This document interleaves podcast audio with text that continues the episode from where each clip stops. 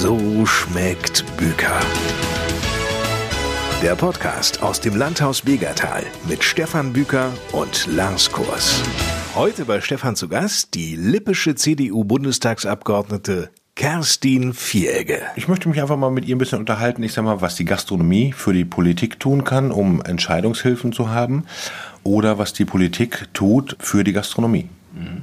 Kerstin, du bist Lipperin durch und durch. Was zeichnet eine waschechte Lipperin aus deiner Sicht aus? Einerseits ist es auf jeden Fall die Bodenständigkeit, eine entsprechende Zurückhaltung, allerdings aber auch ein gewisser Ehrgeiz, dass man natürlich sein Land kennt, seine Geschichte, die regionalen Schönheiten, sowohl in Form vom Essen natürlich, als aber auch in der Landschaft.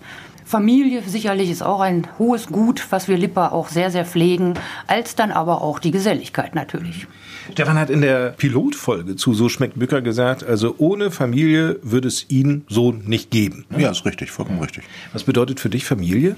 Ich meine ein und alles, sozusagen der Fels in der Brandung, da wo man sein kann, wie man ist, mit denen man alles besprechen kann, sowohl Trauer auch als Freude und gibt mir unwahrscheinlich viel Kraft für nächste Herausforderungen und Aufgaben macht einfach Spaß. Wer ist Stefan Bücker? Er betreibt ein sehr, sehr schönes Hotel mit einem extrem guten Biergarten, der also sowohl Hotel als auch Biergarten, Restaurant eine schöne Atmosphäre ausstrahlen, wo man sich wirklich echt einfach niederlassen kann, zur Ruhe kommen kann, sowohl mit Familie als aber auch mit Freunden, einfach ein paar schöne, gesellige Stunden verbringen, um sich sozusagen wieder zu erden und dann halt auch wieder den Kopf für neue Dinge frei zu bekommen. So schmeckt Bücher ist der Titel dieses Podcasts. Wenn wir jetzt das mal nur auf das Essen beziehen, gibt es hier etwas, was du ganz besonders gerne magst, wo du sagst, also da kannst du dich blind drauf verlassen, das kann dir richtig gut? Na, das ist natürlich alles. Ne? Also insofern. Jetzt kommt aber nicht Tomatensuppe oder Hochzeitssuppe oder so. Gibt's ja gar nicht. Die gibt's ja hier gar nicht im à la carte. Einer hat ja immer was zu meckern.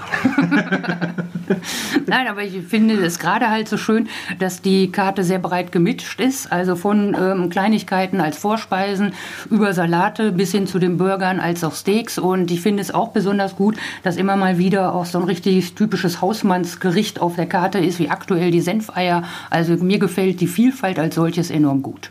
Läuft das wirklich? Senfsoße mit einer, das ist so ein Oma- und Mama-Gericht an sich. Ja, das ist meine Küche. Ich möchte vom Prinzip diese sogenannte Oma-Küche. Also ich werde die Senfeier nicht so kochen können wie deine Oma, wenn du da mal Senfeier gegessen hast. Habe ich. Ja, siehst du. Ich bin selber in einer Großfamilie aufgewachsen, da gab es sowas. Ja, geil. Fakt ist, ich möchte prinzipiell die Emotionen, die du, wenn du dieses Gericht siehst und riechst, die Emotionen, die dabei rüberkommen, bei dir persönlich. Ja, da kommen sofort Emotionen hoch wie, hast du schon die Hände gewaschen? Sitz gerade, hör auf zu kippeln. Ist eine Grundvoraussetzung, die meine Gäste sowieso beinhalten. die Karte ist an sich so, dass der Hafenarbeiter sowie der Bankdirektor, die Familie, die kleinen Kinder oder große interessierte Leute an, an gewissen Speisen halt alle was finden. Und das ist für mich viel, viel wichtiger, macht das Ganze natürlich auch viel schwieriger. Mhm. Nun kennst du ja viele deiner Gäste wahrscheinlich auch schon seit längerem und richtig gut. Wenn du so einen Gast hast wie Kerstin Fege mhm. und du wüsstest, die kommt nun spontan vorbei, was wüsstest du, wenn sie nicht in die Karte schaute, mhm. womit du ihr eine Freude machen könntest? Kerstin, glaube ich, ist salatlastig. Salatlastig? Das liegt am Wetter. So. Ja, also in den Sommermonaten, gerade Biergarten, ja. finde ich, sind seine Salate echt spitzenmäßig. Ja. Kerstin ist absolut unproblematisch. Also nicht unproblematisch, sondern nicht dieses wählerische. Ah, kann ich das bitte, kann ich, kann ich aus dem Salat bitte die Tomate raushaben? Kann ich bitte aus dem Gericht das weghaben oder dies oder jenes? Kerstin probiert alles mal irgendwo. Um nochmal auf die sogenannten Oma-Gerichte, wie du sie betitelt hast, zurückzukommen.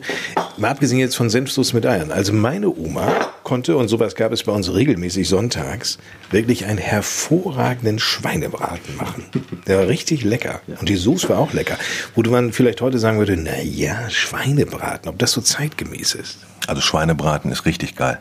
Aber es ist vielleicht nicht mehr ganz so zeitgemäß. So, jetzt brauchst du ein bisschen Zeit. Schweinebraten ist genau so ein Ding, was ich aufgenommen habe. Die Gäste wollen ja Kreativität. Aber sie wollen auch diese Emotionen an sich haben und auch diesen Geschmack, den sie an sich irgendwo haben in dieser Richtung. So, das heißt, du musst dir als Gastronom, als Koch, musst dir Gedanken machen, wie präsentierst du was. Das heißt, ich habe mir Gedanken gemacht und habe gesagt, okay, den Schweinebraten. Wie hat Oma den Schweinebraten gemacht? Schweinebraten samstagsabends oder Samstagnachmittags hat Oma angefangen, hat den Braten richtig angebraten, gute Qualität immer vorausgesetzt, hat da ihr Gemüse genommen, was sie mit dazugepackt hat und fertig und hat den dann auch in den Ofen reingeschoben. Dann war der da drei, vier, fünf Stunden drinnen. Dann hat sie die Temperatur einfach weggenommen und hat gesagt, den brauche ich ja Sonntagmittag, wenn die Familie kommt. Da ist schon was Modernes bei, das ist das Niedrigtemperaturgaren. Das heißt, Oma geht mit der Temperatur immer weiter runter und äh, der Braten gart weiter. Dann geht's weiter, wir haben den Sonntag vom Prinzip, die Familie kommt irgendwann, was macht Oma? Der Braten war noch nicht einmal aus der Röhre raus. Das heißt, sie macht wieder an, das heißt, sie fängt erstmal an, mit einem Niedrigtemperaturgarn wieder den Braten warm zu machen kurz vorher nimmt sie alles raus und dann will sie eine Scheibe schneiden. Was passiert dann damit? Zerfleddert. Richtig, zerfleddert. So, und jetzt nehmen wir dieses gefledderte Bild, was wir da vom Prinzip haben, wo Oma sich die ganze Zeit Mühe gegeben hat, das zu machen. Wie kriege ich das vom Prinzip jetzt anders auf den Teller? So, jetzt wird alles modern. Das heißt, genau dieses Fleisch, ob das jetzt, ich sag mal, Schwein ist oder Rind, kommt heutzutage wieder als Pult. Das heißt, wir haben Pulled Pork und das ist nichts anderes prinzipiell als der Schweinebraten, den Oma früher gemacht hat. Nur das essen natürlich, ich sag mal, die Leute heute viel lieber, weil das ist ja ein moderner Ausdruck. Das ist genau das gleiche wie Rucola. Du findest kaum noch irgendwo Gerichte, ich sag mal, wo Rucola nicht drauf ist, weil das ist ja ein Hauptbestandteil. Mhm. Ja, Rucola, ich sag mal, der ist Oma äh, früher bei meiner Oma auch im Garten gewachsen. Rauke. Der, genau, der hieß der Rauke. Aber Rauke wollte dann irgendwann keiner mehr essen, weil das kann man ja nicht essen. Es kommt über Italien wieder als Rucola, dann ist das alles top modern und dann kannst du es wieder überall drauf machen. Unser Kaninchen hat das früher gegessen, als ich Kind war. Ja, dann kannst du mal sehen, wie gut, äh, wie gut gefüttert äh, deine Kaninchen schon waren. Schweinebraten damals auch noch mit Salzkartoffeln. Laufen die eigentlich noch Salzkartoffeln? Werden die häufig jetzt gewollt? Ja, Salzkartoffeln ist nicht mehr ganz so viel. Es kommt darauf an, ob du jetzt im Banketbereich gehst oder à la carte Bereich geht. Heute läuft halt ganz, ganz, ganz viel die kleinen Kartoffeln mit Schalen, ein bisschen Olivenöl, ein bisschen Meersalz, Rosmarinkartoffeln, diese kleinen Kartoffeln, das läuft heute. Das war auch, ich sag mal, eine Entwicklung, weil ältere Leute Kartoffeln mit Schale essen, das geht nicht. Da ist derjenige nur zu faul gewesen, das zu pellen oder zu schälen. Heutzutage hat man halt inhaltsstoffmäßig, weiß man, okay, ich sag mal, das Beste sitzt an sich direkt unter der Schale. Äh, deswegen lass die Schale einfach dran. Die Wie beim Apfel, ist das so? Ja, ist so. Kannst du eigentlich kochen? Also ich kann besser essen als kochen. Definitiv. Aber in der Not, wie es so ist. Aber ich habe auf jeden Fall immer äh, eine Menge Wünsche, was ich so essen und kochen würde. Gibt es denn irgendwas, wo du sagen würdest, also das kriege ich wirklich blind hin. Wenn gar nichts mehr läuft, das kriege ich hin und es schmeckt auch gut. Ja, gut, da gibt es jetzt einiges, ob du jetzt nun, ich sag mal, ganz normal im Omelette-Bereich bist oder ob wir jetzt halt wirklich bei den Nudelaufläufen sind oder aber hin zu, ich, ich sag mal, ich kann auch sogar so eine China-Pfanne, also von daher kriegen wir schon auch was hin. Aber ich wollte nur mal eben sagen, dass ich ja finde, so eine richtig schöne gelbe Salzkartoffel ist aber was ganz, ganz Leckeres. Also ich esse die wirklich mit Begeisterung gern. Und zum anderen noch, ich war jetzt diese Tage unten in Bayern und wenn man sich da mal die sogenannten Wirtshäuser anschaut, was wird da am meisten bestellt? Nach wie vor Haxe und Schweinebraten. Also es ist alles immer so eine Frage der Zeit und was ist modern, aber dass man jetzt sagen kann, von wegen, oh, das kannst du überhaupt gar nicht mehr anbieten, nee, das würde ich jetzt echt so nicht sehen, weil die Menschen haben es mit Begeisterung zu sich genommen. Da muss ein bisschen differenzieren. Also wir haben ja dieses Wirtshauscharakter, das gibt es halt unten in München. Das Wirtshaus hier war überwiegend zum Trinken und da hast du ein bisschen, ich sag mal, Schnitzel, äh, Frikadellen oder irgendwie sowas halt dazu bekommen. Frikadellen unter der Dunstglocke. ja, ich meine, was er 70er, 80er Jahre zum Beispiel oder noch davor. Das ist ja diese Haxe oder diese ganzen Sachen vom Prinzip. Also mit den Speisen sind da die Getränke gekommen, also das Bier. Die hatten ja nichts anderes prinzipiell. Deswegen ist das da unten auch ganz anders verwurzelt als hier zum Beispiel. Wir haben natürlich sehr, sehr viel Einflüsse, ich sag mal, von, wie, wie nennt man das, Zuwanderer? Diese ganzen Einflüsse, die halt, ich sag mal, bei uns in den Regionen hier äh, gekommen sind, ob das jetzt, ich sag mal, die Türken sind, Griechen sind, Italiener sind, die Spanier sind, die Franzosen sind, diese Einflüsse werden bei uns in der Gastronomie hier viel, viel schneller verarbeitet als unten in München rum. Deswegen sind die bodenständig, äh, mega lecker, also eine Haxe ist, ist was richtig Geiles. Das wird aber auch nach außen so getragen. Ich sag mal, wenn du in, in Frankreich, in Italien oder in, in, in Ägypten irgendwas, was, weißt du, deutsche Küche, das ist entweder die Haxe oder das Wiener Schnitzel dass es vielleicht, ich sag mal, der Fisch aus der Nordsee ist oder irgendwie so andere Gerichte oder ich sag mal, bei uns der Region und hier Steckrüben oder Grünkohl, da wissen die überhaupt nichts mit anzufangen. Ja, aber wenn doch das Thema regional und saisonal bei vielen ja immer mehr und mehr Schwerpunktthema wird, ja. Ist es denn nicht gerade dann jetzt an der Zeit auch entsprechend da verstärkt mal ja durch die ganze Karte, aber halt so das ein oder andere Gericht halt entsprechend einzustreuen, also so nach dem Motto Essen wie früher oder Essen wie bei Oma, weil ich das auch teilweise echt erschreckend finde, wie wenig junge Leute halt mit dem Stichwort ähm, Rübe oder dergleichen oder Steckrübe oder von meinetwegen auch nennen wir sowas wie Rinderwurst überhaupt nichts mehr anfangen können. Und äh, wenn wir halt darüber sagen, was ist jetzt halt so, so, so typische Küche, auch für Lipper, Hast du überhaupt noch einen Pickard auf der Karte? Ich habe den Pickard auf der Karte. Wir haben so ein klassisches Gericht, was ich natürlich habe, weil, wie du weißt, die Regionalität ist mir natürlich ein sehr, sehr wichtiges Thema. Aber es ist auch mega, mega, mega, mega schwer. Ich weiß nicht, habe ich heute 10 Gäste, habe ich heute 200 Gäste. Die Problematik ist, jetzt habe ich hier, ich sag mal, aus dem Kalletal ein Durockschwein. Mega, mega tolles Fleisch aber ich bekomme es immer nur punktuell, weil die Tiere wachsen da wirklich frei lebend. Und äh, wenn ich jetzt eine Speisekarte schreibe und sage, okay, ich habe jetzt diese Speisekarte an sich für drei, vier Wochen, oder ich habe Gäste, die haben das einmal hier gegessen, wollen das nochmal essen, ja, tut mir leid, habe ich jetzt gerade nicht. Die Frage ist ja, okay, wenn man sagt, wir haben deutsche Küche, was ist die deutsche Küche? Genau. Wenn ich zum Griechen gehe, weiß ich genau, was mich erwartet. Beim Italiener und sich auch, vielleicht unterteilst du dann nochmal Pizza, Pasta. Wenn du sagst deutsche Küche, dann wird es echt problematisch. Und das im Ausland darzustellen oder international darzustellen, ist auch nicht möglich, weil wir sind in Deutschland so unterschiedlich von München bis, ich sag mal, nach oben zu Hamburg. So, das sind Welten, weil da unten haben sie den Wald, haben sie dies, haben sie jenes, da oben haben sie, ich sag mal, das Meer. Wobei, ich sag mal, in Hamburg ja kaum noch irgendwas an, an Fisch wirklich vom Prinzip dann in Restaurants landet, leider Gottes. Aber du kannst die deutsche Küche nicht definieren, weil die deutsche Küche ist nicht, ich sag mal, der Schweinebraten, es ist nicht das Schnitzel und es ist nicht, ich sag mal, jetzt äh, irgendein Salat oder es ist auch nicht nur der Eintopf, die, die Steckrübe oder der Grünkohl oder Erbseneintopf. Es ist immer äh, regional dadurch saisonal und ich habe mich ganz lange damit befasst. Du kannst die deutsche Küche nicht darstellen. Wir haben so viele internationale Einflüsse irgendwann bekommen. Nach der Nachkriegszeit war es, ich sag mal, schon relativ gleich, weil du hast ja gar nichts anderes bekommen. Mhm. Aber ist es nicht tatsächlich so, dass du auch sagst, also wenn ich da jetzt Steckrüben-Eintopf anböte, ja. würde das heute noch jemand essen? Ja, vereinzelt. Oder, und das ist das, was ich vorhin mit dem Pulled Pork gesagt habe, du, du musst es interessant neu darstellen. Das ist genauso gut wie mit den Senfeier. Wenn ich normal draufschreiben würde, Senfeier, das wird keiner prinzipiell bestellen bestellen. Der wird denken, äh, wieso hat der Senfeier drauf? Die, klassischen Senfeier sind gekochte Eier, dann hast du eine Speck-Zwiebelsoße und da hast du die Kartoffeln und diese, diese genau, Senfsoße. Genau, genau, ja, gut. Wenn ich so präsentieren würde, würde es einer bestellen und würde sagen, ja, okay, war ein Senfeier. So ein Neutralgericht. Ja, ja, genau, ja, ist so Senfeier. Wie äh, so eine Nacktschnecke für einen Igel. ja, so ungefähr. Aber dafür muss ich nicht in der Gastronomie und dann verwurden die auch noch Geld. Also muss ich mir äh, als Koch, muss ich mir überlegen, wie kann ich das einfach dann auch noch, also erstmal will ich die Emotion schaffen, Senfeier, wie gesagt, der Senfeier im Restaurant auf der Karte, das hat Oma früher gemacht, das ist ein Oma-Gericht, wieso verkauft er das? Warum soll ich dafür Geld bezahlen? So, er soll dafür Geld bezahlen, weil ich vom Prinzip Emotionen schaffe und weil ich es etwas anders präsentiere, als er es ursprünglich erwartet. Aber okay, wie würdest du denn jetzt so ein Steckrübengericht, um mal das nochmal aufzugreifen, was Kerstin sagte, so ein Steckrübengericht heute zeitgemäß präsentieren? Steckrübe ist, äh, du musst die Inhaltsstoffe auseinandernehmen und musst dann gucken, okay, wie richte ich sie anders an? Ich mache das an einem anderen Gericht. Ihr kennt alle, ich sag mal, diesen Tafelspitz mit Meerrettichsoße. So, da waren früher in der Gastronomie immer diese Bouillonkartoffeln dazu. Das heißt, kleine gewürfelte Kartoffeln mit in so einer Brühe, ein bisschen Gemüse da drin. Ja, so. Wie man es machen könnte, wie es ein Bekannter von mir gemacht hat, ist, dass er den Tafelspitz schön gegart hat, hat das in feine Würfel geschnitten und das Ganze erstmal kalt als Vorspeise. So, jetzt hat er vom Prinzip diese Meerrettichsoße, die ich ja im Kopf habe, die hat er vom Prinzip kalt, also kleine Pünktchen vom Prinzip damit draufgetan. Und dann fehlt ja immer noch diese Bouillonkartoffeln. Das heißt, er hat eine Vinaigrette gemacht, also so, so, so ein schönes Dressing. Diese Gemüse hat er in ganz, ganz feine Würfel. So, das hat er drumherum gemacht. Vom Kopf her hatte ich dann dieses klassische Gericht, dieser Tafelspitz mit Bouillonkartoffeln hatte ich. Das hat er komplett neu auseinandergenommen, hat es auch, ich sag mal, vom Hauptgang in die Vorspeise gepackt. Das ist ein ganz intelligentes Kochen und das ist das, was halt immer mehr weiter kommen wird. Grünkohl, Grünkohl, äh, okay, ich sag mal, du hast diesen klassischen Grünkohl zum Beispiel im Kopf. So, wir haben jetzt vom Prinzip Grünkohl, den haben wir im Hauptgang weggenommen und haben ihn als Salat prinzipiell gemacht. Du hast trotzdem, wenn du jetzt Grünkohl und dann hast du ja die Kohlwurst oder dazu oder Kassler oder was in der Richtung. Und dann haben wir halt in dem Salat Baconstreifen, anstatt, ich sag mal, dieses klassische Kassler. Die Kohlwurst haben wir vom Prinzip, ich sag mal, kannst du sagen, du, du nimmst die Pelle ab. So, und dann haben wir einen Crunch aus, aus dem Brät prinzipiell gemacht und haben das vom Prinzip da oben drüber gestreut. Das heißt, du nimmst die gleichen Inhaltsstoffe an sich, aber präsentierst es anders. Und dann wird es wieder interessant.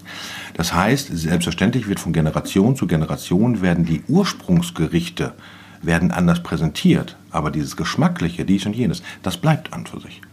Da kann ich mich grundsätzlich gut mit anfreunden. Aber wenn du jetzt sagst, das Geschmackliche bleibt eigentlich, dass ich schon feststelle, dass wir uns irgendwo, also ich sag mal nicht mehr so breit aufstellen, wie wir das halt aus unseren Kindheiten gewohnt sind. Weil in der Tat halt viele nicht mehr die Zeit haben zu kochen, vielleicht auch nicht mehr so viel Vergnügen daran. Und da frage ich mich halt, wie gesagt, wie kann man das vielleicht hinkriegen, auch im Sinne von Appetizer und dergleichen, dass man Leute mal wirklich wieder darauf ja, zurückbringt, dass auch eine Kohlrabi wirklich einen super Geschmack hat oder wie auch immer, anders raffiniert dargestellt. Oder ob man jetzt wirklich mal sagt, okay, wir machen hier jetzt mal eine Art lippischen Abend und es gibt drei verschiedene Gänge auf ganz andere Art und Weisen.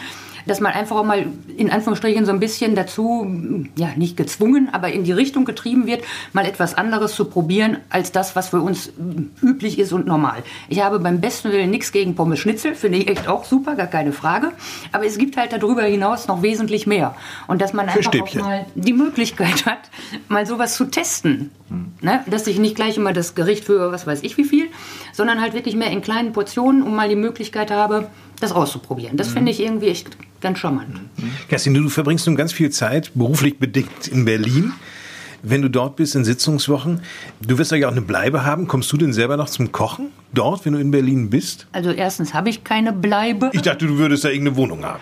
Nee, habe ich leider nicht. Das hat aber was mit den Berliner Mietpreisen und den Steuern und dergleichen zu tun. Also ich komme ernsthaft äh, als sparsamer Lipper mit günstigen Hotels deutlich besser dabei weg. Das ist das eine, aber zum anderen, wir hätten aber auch wirklich überhaupt gar keine Zeit, um da selber zu kochen. Und da muss ich schon sagen, auch wer sich das jedes Mal vorstellt, hurra, die äh, sind da jetzt sonst wo. Nee, Hauptnahrungsbestandteil ist wirklich belegtes Brötchen. Wie viele Bundestagsabgeordnete haben wir im Moment? 709. Kennst du mittlerweile alle? Nein. Nicht mal die von meiner eigenen Partei sind mir alle geläufig. Wir haben ja durchaus einen sehr prominenten lippischen Menschen, nämlich den Bundespräsidenten, der ja auch immer wieder betont, dass er aus Lippe käme. Wenn du sagst, ich komme aus Lippe, wie reagieren Abgeordnete darauf? Jo, erstmal neutral, weil die in der Regel wenig damit anfangen können. Was sagst du denen denn? Ich frage dann als erstes, ob sie Handball interessiert sind, ob ihnen eventuell die Stadt Blomberg oder Limgo etwas sagen. Wenn das auch nicht der Fall ist, spreche ich meistens dann vom Hermannsdenkmal extern Steine. Und wenn das um. immer noch nicht hilft, dann muss ich sagen, grobe Richtung zwischen Hannover und Bielefeld. Dann können es viele dann doch irgendwie einordnen. Ja, aber sag mal, spätestens beim Hermann oder bei den Steinen sollte doch klar sein, was Lippe ist, oder? Sehe ich auch so. Ich bin auch jedes Mal total überrascht, dass es doch noch Leute gibt, die es halt noch nicht besucht haben. Aber im Bundestag sitzen, was, Stefan? Ja, das ist für mich auch eine Kernfrage prinzipiell. Was für einen Stellenwert hat eigentlich, ich sag mal, Lippe in Deutschland? Also ich bringe das auch überall an, wo ich herkomme, versuche das auch in jeder Rede irgendwo mit unterzubringen, ob jetzt gerade im touristischen Bereich oder auch im Verteidigungsbereich mit dem großen Standort Augustdorf. Aber im Endeffekt müssen wir schon sehen, natürlich versucht jeder Abgeordnete für seinen Wahlkreis zu werben, indem er womöglich ein Bundesinstitut ansiedeln kann oder halt natürlich entsprechende Fördergelder hierher bekommt als aber auch mal einen Bundesminister, der die Region besucht, damit er auch weiß, was hier alles wohl ja, funktioniert und läuft, als aber auch, dass ich mit den Innovationen, die wir halt errungen haben, halt dann entsprechend werbe und darauf aufmerksam mache.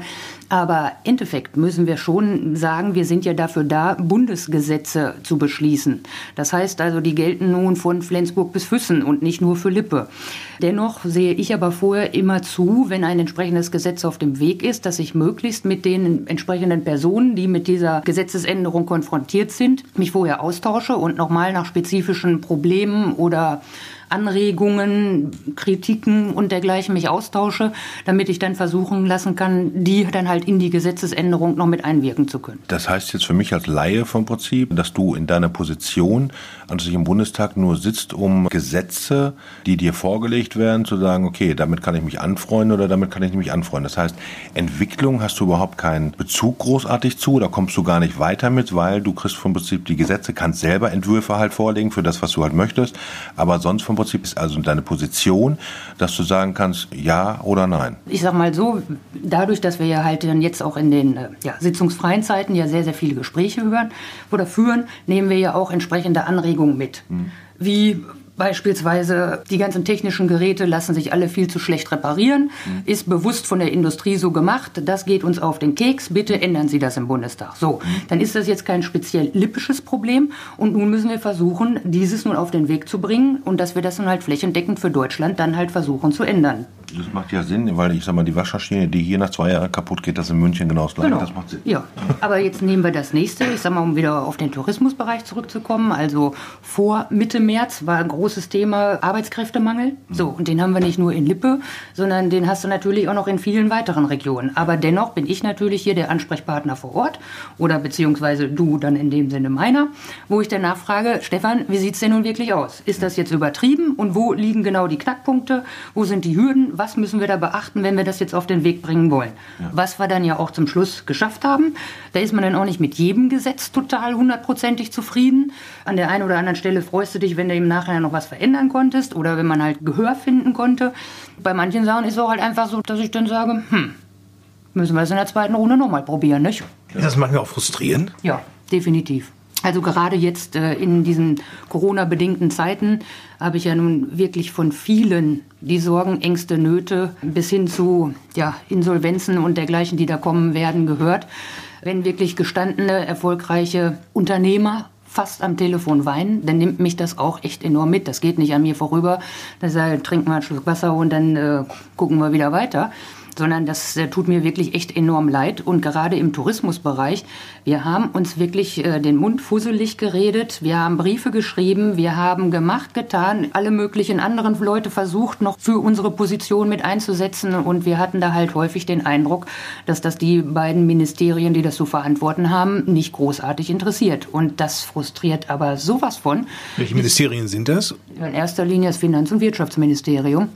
Wir haben es ja jetzt ähm, aktuell mit den Soforthilfen jetzt Gott sei Dank noch mal drehen können, dass nun noch mal wieder gesprochen wird. Aber das sind alles Sachen, wo man wirklich selber nur den Kopf schütteln kann, wo mir fast selber die Tränen in die Augen steigen und ich nur sage, Leute, wieso versteht ihr das nicht?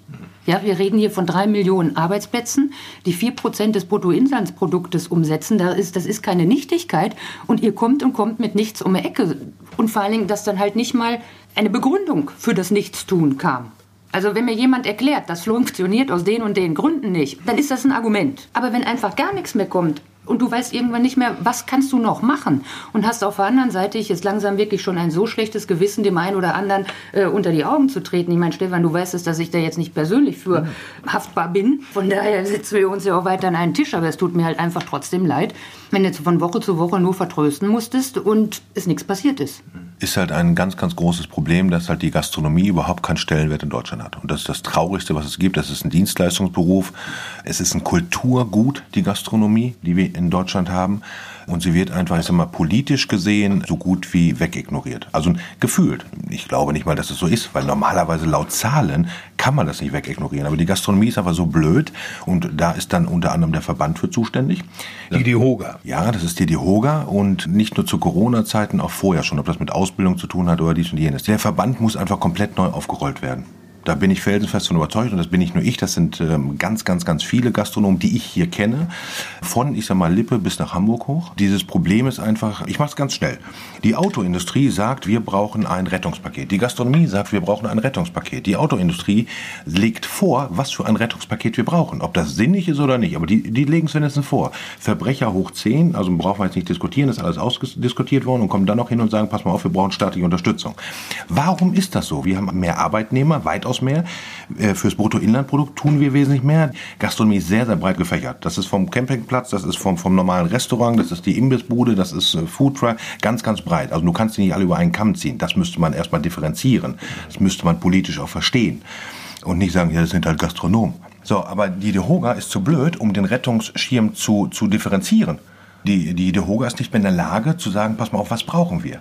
Tim Melzer hat zwei, dreimal, der ja, ich sag mal, das Sprachrohr für die Gastronomie an sich ist, äh, was ich mega gut finde. Er hat eine Idee und ich habe diese Idee sofort als Laie, ich nicht hier äh, BWL oder sowas, als Laie verstanden. Und zwar, wie kann ich der Gastronomie helfen? Wenn ich über das Kurzarbeitergeld, was billiger ist als Arbeitslosengeld, wenn ich dem Gastronomen gesagt hätte, pass mal auf, eure Mitarbeiter zahlen wir bis zum ich sage einfach mal 31.12. Setzt ihr eure Mitarbeiter 100% ein, seitdem wir wieder aufhaben dürfen. Zu einer anderen Zeit macht es keinen Sinn. Der Staat übernimmt 50% der Personalkosten über diese Kurzarbeit. Das heißt, ich kann meine Mitarbeiter hundertprozentig einsetzen. Das heißt, die haben ein sicheres Gefühl.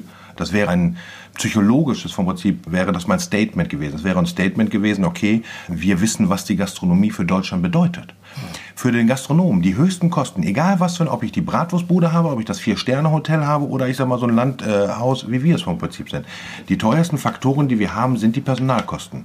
Wenn jetzt die Regierung sagt und sagt, wir haben einen Rettungsschirm und wir zahlen ein Jahr lang, zahlen wir 50 Prozent eurer, also, oder angeht ein Jahr 50 Prozent eurer Personalkosten. Dann kann ich versuchen, volle Pulle zu arbeiten und kann dann dieses Geld als Liquidität haben oder kann wieder neu investieren. Aber meine Mitarbeiter haben alle auch ein Gefühl, äh, ich werde nicht morgen auf die Straße gesetzt. Das, was jetzt gemacht worden ist, ab äh, September vom Prinzip fangen die Pleitewellen an. Das sagt auch jeder prinzipiell hinter verschlossenen Türen. Aber das ist halt Kollateralschäden. Wie krank muss man sein, um, ich sag mal, das so machen zu können? Mhm. Man kann nicht alle retten. Ich bin froh und glücklich, ich sag mal, in Deutschland zu leben, weil ich glaube, dass die Corona-Krise in Deutschland sehr, sehr gut gemacht worden ist. Aber auf politischer Ebene ganz oben und da frage ich mich einfach, okay, wie realitätsnah sind diese Leute noch? Okay. Stefan kann jetzt mal wieder einen Moment durch die Nase atmen und durchatmen, während Kerstin jetzt was sagt. Also ich wollte nochmal darauf zurück, dass es natürlich nicht so ist, dass wir hier gar nichts gemacht hätten. Weil das ist nämlich insofern auch genau der Punkt. Der DEHOGA oder die haben halt als erstes gefordert, Mehrwertsteuersenkung. Eins der Top-Themen, die sie jahrelang äh, schon fordern. Vor so, der Corona-Krise. Genau. So, aber sie haben es dann halt auch in der Corona-Krise weiter gefordert. Mhm. So. Und dann hat Politik das auch ruckzuck beschlossen und hat gesagt, so, jetzt haben wir das gemacht, das kostet uns, was weiß ich, 5 Milliarden. Jetzt können die ja wohl zufrieden sein und alles ist gut.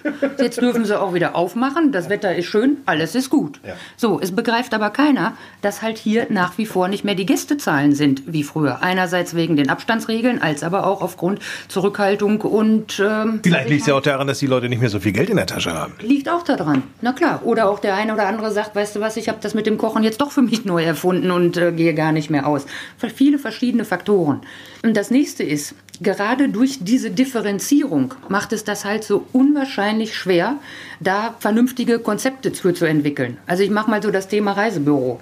Da hat man auch gemeint von wegen, okay, jetzt haben wir was für die Reisebüros getan, dass die aber drei verschiedene Abrechnungsarten für die Provisionssysteme hatten. Das äh, ist da im Ministerium wirklich erst, nachdem wir hier nochmal richtig vor Schienbein getreten haben, überhaupt erst angekommen. Und es ist halt, wie gesagt, so kleinteilig. Also was also insgesamt den ganzen Bereich Tourismus ausmacht. Von der Minigolfanlage über den Gästeführer bis zur Diskothek, bis zum ähm, großen Freizeitpark und alle sind sie wieder anders. Und dementsprechend gibt es da nicht die schnellen, einfachen Konzepte, als wenn die großen vier Autobauer sich an einen Tisch setzen und sagen, guck mir in die Augen was wollen wir? Alles klar, das wollen wir, das ist eine Forderung und das ist das, was dann halt auch in den Ministerien verstanden wird. Als wenn, ich sag mal, der Tourismusbereich erst mit einem 20-seitigen Papier kommt und sagt, düng, düng, düng, düng, düng, düng, düng und hier müssen wir übrigens noch ein A und noch ein B einfügen. Müssen wir uns aber dann nicht Gedanken machen, äh, ob da irgendwas falsch in unserem kompletten System läuft, wenn die oberen gewählten Politiker nicht wissen, was unten passiert oder wie es passiert, dass sie in ihrem eigenen Land nicht wissen, wie das Geld überhaupt zustande kommt? Ja, dafür ist ja Bundestagsabgeordnete wie Kerstin, die das denn klarstellen. Ja, aber was für Probleme hat Kerstin? Ich sag mal, sie kommt da oben auch nicht dran. Also ich nehme das nicht persönlich. Deswegen darf ich auch nicht in die Politik. Aus dem einfachen Grunde, wenn da solche Vollpfosten vom Prinzip sind und wenn ich in meinem Betrieb nicht wüsste, wie es ganz, ganz unten, ich, ich sag mal, wo, ja, ich habe ganz unten, habe ich nicht, so, mache ich selber. Aber ich sag mal, vom, vom Hausmeister zum Spüler, zum, weiß ich nicht, äh, Kellner, Kofferträger, dies und jenes, muss ich wissen, welche Funktion ist für was wichtig. Das muss ich wissen. Na, aber ich glaube, das ist in der Tat zu viel verlangt. Weil nehmen wir jetzt mal nur die Abrechnung im Veranstaltungsbereich. Auch da hast du mir erzählt, dass es mindestens drei verschiedene Möglichkeiten gibt, wie man jetzt halt solche größeren Veranstaltungen finanziell darstellt. Ja. So. Und wenn wir das jetzt mal überlegen, dass das alleine nur jetzt im Veranstaltungsbereich ist. Jetzt nehmen wir das. Jetzt nehmen wir aber hinzu, dass wir noch über Automobil sprechen, über, dass wir Elektro, äh, Kunststoff, was weiß ich was. Also wir haben ja unwahrscheinlich viel Branchen. Also wer soll das alle bis ins kleinste FF äh, wissen, wie das funktioniert? Und ich sag mal so, das ist keine Art und Weise, aber man kann ja auch sagen, bisher ist ja immer gut gegangen. Ja, wir hatten zehn Jahre jetzt nun überall konjunkturellen Aufschwung im Tourismusbereich. Es gab entsprechend Forderungen, wie gesagt, Arbeitskräftemangel und dergleichen, okay, aufgenommen worden. Dann sagen wir vielleicht auch Mietkostenexplosion, gerade in den äh, größeren Städten und dergleichen, sind auch alles Probleme. Aber es hat ja nie jemand irgendwo gesagt, von wegen, hör mal, unsere Abrechnungssysteme funktionieren nicht mehr sondern im Gegenteil, es lief ja alles. So, und darum sich dann innerhalb so einer kurzen Zeit, es blieb ja keine Zeit, es war ja innerhalb von drei Wochen oder was, die noch früher, glaube ich, die gehandelt werden musste, brauchtest du natürlich ruckzuck schnell ein Konzept, wo du möglichst viele Leute mit erreichst, um den relativ flott über, ja, unter die Arme zu greifen. Und nun tun sich halt nach und nach mehr Schwachstellen auf, wo es halt nicht ausreicht oder wo es anders gemeint als gedacht und anders durchgesetzt als äh, überlegt und dergleichen. Und das ist jetzt halt diese ganz große Schwierigkeit, in der wir in der Mitte stehen. Und Stefan hat es eben auch schon gesagt, so leid es einem tut, aber wir werden auch nicht wirklich alle retten können. Es ist einfach zu groß. Wenn ich da teilweise auch mitbekommen habe, bei den Hotelketten, bei den Ketten direkt jetzt, was die für Mietkosten im Jahr haben, das kann keine Regierung aufbringen. Du wirst ja als Bundestagsabgeordnete hier aus Lippe immer wieder, wahrscheinlich auch gerade wenn es um die Gastronomie und Hotellerie geht, immer wieder konfrontiert werden mit Menschen aus dieser Branche, die sagen, können Sie nicht mal als Bundestagsabgeordnete irgendetwas für uns hier tun? Kannst du denen irgendeine Hoffnung machen? Ich schätze mal, ich frage einfach ganz naiv, weil ich mir vorstellen kann, dass das wirklich so eine Frage ist, die dann auftaucht. Sie müssten doch mal was machen. Ich habe ein Foto gesehen. Hast du das auch gesehen? Ein Foto von Kerstin mit der Kanzlerin? Sah ja, schick aus, die ja. Kanzlerin neben Kerstin. ja, richtig. so von wegen, wenn, du, wenn, du, wenn ich solche Fotos sehe, dann denke ich, doch, die hat doch einen direkten Draht. Also ich muss ja nur mal sagen, hier, komm, nach Lippe muss mal was fließen. Da ist es halt wieder, wir sind der Deutsche Bundestag und da kannst du jetzt nicht sagen, okay, es gibt jetzt irgendein Sonderprogramm für Lippe. Zum anderen, in welcher Art und Weise sollte das aussehen? Also einerseits, um das nochmal eben zu Ende zu bringen, ich habe wirklich keine Fraktionssitzung ausgelassen, um da halt überall auf die Probleme nochmal hinzuweisen. Es gibt halt auch in der Tat Kollegen, die halt wirklich so großspurig unterwegs sind und sagen von wegen immer, wir können hier nicht alle retten, das wird, geht nicht. Und ein Lokal, das machst du schneller wieder auf als ein Autowerk. Ja. ja, so. Da ist auch in der Tat was dran, aber ich mag die Art und Weise nicht, wie man darüber denkt. Weil wir können auch nicht nur sagen, okay, wir kümmern uns um die Großen, sondern für mich ist wirklich der Kleinstunternehmer und der Klein- und Mittelstand genauso wichtig wie diese, ja, ich sag mal, einigermaßen größeren Unternehmen, die wir haben. Von daher, wie gesagt, gehört das für mich alles mit auf den Tisch. Wo ich jetzt aber wirklich persönlich mich mal einsetzen konnte, ist in dem Sinne, dass ich versuche, den Leuten wieder Mut zu machen, dass wir hier wirklich momentan in Lippe sehr, sehr gute Fallzahlen haben. Also es sind, glaube ich, aktuell noch sieben. Also von daher denke ich, dass es schon an der Zeit ist, dass wir halt auch wirklich wieder rausgehen können, dass wir halt auch wirklich uns wohlfühlen, wenn wir ein Lokal betreten oder eine Minigolfanlage oder eine Dreisinenfahrt oder was auch immer Touristisches machen. So, und wie man das besser vermarkten kann, habe ich diese Tage zusammen mit Facebook ein Webinar angeboten, was einerseits deutschlandweit lief, als aber auch zwei Tage vorher extra hier speziell für den lippischen Dehoga ausgerichtet war, weil Werbung ist nun mal das A und O. Ich muss den Leuten wieder Geschmack machen, ich muss denen wieder Spaß machen, ich muss wieder Gefühle wecken und Ängste auch nehmen. Und äh, von daher ist das, finde ich, eine wirklich sehr, sehr gute Art und Weise, sich immer mal wieder ins Gedächtnis zu holen nach dem Motto, ach ja, ich könnte heute Abend auch mal dahin gehen. Wenn es jetzt darum geht, Stefan Büker einem Fremden zu erklären, drei Dinge, die dir zu Stefan Büker abschließend sofort einfallen. Offen, fröhliche Natur und kreativ, als aber auch kritisch. Sowohl im Positiven als aber auch im Negativen. Und das mag ich so, dieses offene Wort, wirklich Dinge beim Namen nennen, nicht alles quasi nur schlecht zu reden, weil das ist auch nicht in der Tat so. Wir haben auch wirklich echt gute Erfolge, als aber auch wirklich trotzdem zu sagen, Finger in die Wunde, da müsst ihr aber echt mal was machen oder erklär mir zumindest, was die Logik dahinter ist. Und so sind wir jetzt auch in den letzten Wochen im Austausch gewesen, dass ich das eine oder andere Mal ich sage mal in Anführungsstrichen, einen Erfolg vermelden konnte, als aber auch sagen musste, von wegen, tut mir leid, ist da nicht drin vorgesehen oder passt da nicht mit rein, müssen wir eine andere Alternative suchen. Kerstin Fehrge, Bundestagsabgeordnete aus Lippe. Zufrieden? Ich danke dir.